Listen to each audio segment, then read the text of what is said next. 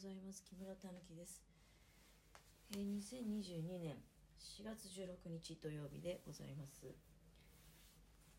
今日私はね、えーお仕事は休みなんですけど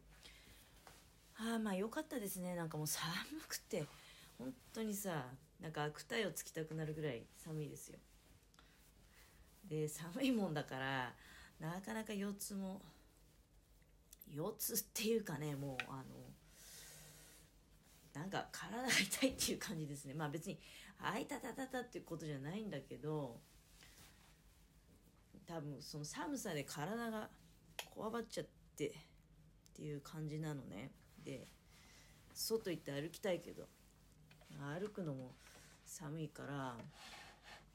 難しいしいや今ね家のものはちょっと健康診断行ってるんで。まあその間喋りながらねちょっと縫い物をしていこうかなと思っております。でなんかねずっと前からいよいよって思ってたんだけど私雨が降るとあの稲垣潤一さんを聞きたくなっちゃうんですね。稲垣潤一さんってデビューが、えーと確か80年代なんだよね。1980年代ででだから昭和なんだよね。だけどどうなんですかね。ヒットこうしてきてすごく絶好調の頃っていうともう平成の感じなのかな。なかすごくねだからうん大好きなんだけどいつ頃聞いてたかっていうと多分子供の頃に母が好きで多分ねなんか稲垣潤一のライブに行ってきたとかそういう話を聞かされた覚えもある。でまあでもその当時はもう子供だったから別にああそうかみたいな感じだったんだけど。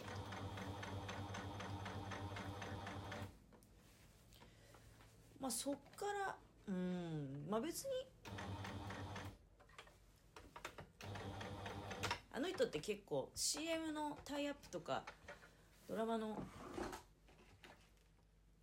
なんていうの？主題曲みたいなのも多かったし。だからなんかこう自分から聞きに行かなくてもなんとなく流れてるみたいなのもありましたよね。例えば例えばあれとかそうじゃない？あのクリスマスキャロルの流れる頃にはとか。でもね私が好きなのはあの雨のリグレットっていうね。ツイッターでも散々だから雨のリグレットをまた聞いてるなみたいなことつぶやいてるから。本当に好きなんだねって思うかもしれないけど。確かあれがデビュー曲なんですよね。雨のリグレットってご存知ですか？聞いたことありますか？あの歌詞がねすごい好きなんですよ。で電話ボックスが出てくるんだよね。電話ボックスが出てきてでそのまあ多分思っている人思い人に電話をかけると。ででもそのメッセージは、うん、電話口の向こうでね聞こえてくるメッセージっていうのはまああれですよね。使われてませんと、うん、今ってそういうメッセージってないよね。多分スマホとかでその電話かけてで相手が出ない時ってなんていうの？その相手の電話が使われなくなって出ないっていうパターンって少ないんじゃないですか？どっちかっていうと印象的には多分まあ着信拒否とかねされてて着信拒否された時どういう風になるのかって確かずっと呼び出し音が鳴り続けるんでしたっけ？うんまあ着信拒否あんまりされたことないけどまあでも多分そういうことなんだろうね。あるいは、うん、なんかおかけになった電話は電波の悪い場合かでしたっけ？電波が悪い場所にあるかなんかね電源が入っていないためかかりません。あそうねそういうメッセージだったよね。おかげになった電話は電波が届かない場所か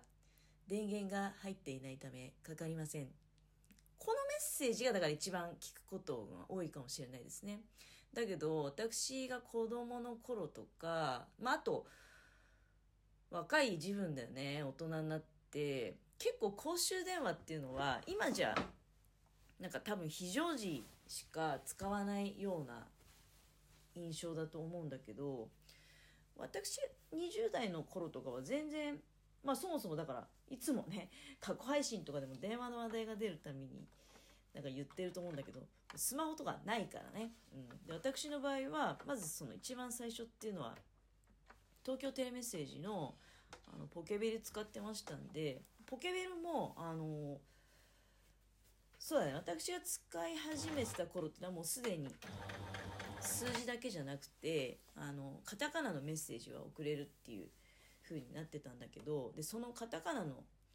メッセージだから今そうそのことを思い出してどういう風に使ってたかなと思って調べたんだけど確かになんかあの公衆電話とかに行ってメッセージを送ってたような記憶あるね。だってあれポケベルってあの窓しかないじゃないですか。そのメッセージを見るための。で自分が発信するためにはだから電話機が必要なんだよね。で公衆電話とかに行ってあのメッセージ打ったりとか。で多分だけど、まあ、私最終的にはあの全然ね変換表見ないで打ってたと思うんだけど最初の頃って持ち始めの頃ってその数字を2つってそれがカタカナになるんですよね。例えば1を2つ打つと11って打つと「あ」っていうふうに出て12で「い」ってなって13で「う」っていう。で21で「か」っていうね。最初の頃はなんかその変換表をなんかちっちゃい変換表があって名刺サイズの折りたたみぐらいのねバスの時刻表みたいにあるじゃないですか。折りたたみ。ああいうのをなんか持ち歩いてた気がするなってそれも思い出したりして。懐かしいななんて。だからの稲垣潤一の「雨のリグレット」からね。でその電話あれ歌詞がねその電話のボックスで唇噛んでるっていう歌詞が出てくるのね。一番もう最初の方に。でそうそこから私はだからなぜかこうポケベルのことを思い出してね。で非常にこう懐かしいみたいな気持ちになってしまうというような状態でございました。あのそうねおかけになった電話は現在使われておりませんっていうメッセージはうんなんか1回2回ぐらいは聞いたかもしれないねその自分が好きに思ってた人の電話かどうかっていうのは分かんないけどもうそもそも自分がそういう恋愛とかねしたりっていう頃はだからすでにポケベルを使っていたからポケベルでなんか例えば文字だけでね文字だけってあの数字そうね文字じゃなくて数字数字だけでメッセージのやり取りしたりっていうのもあったし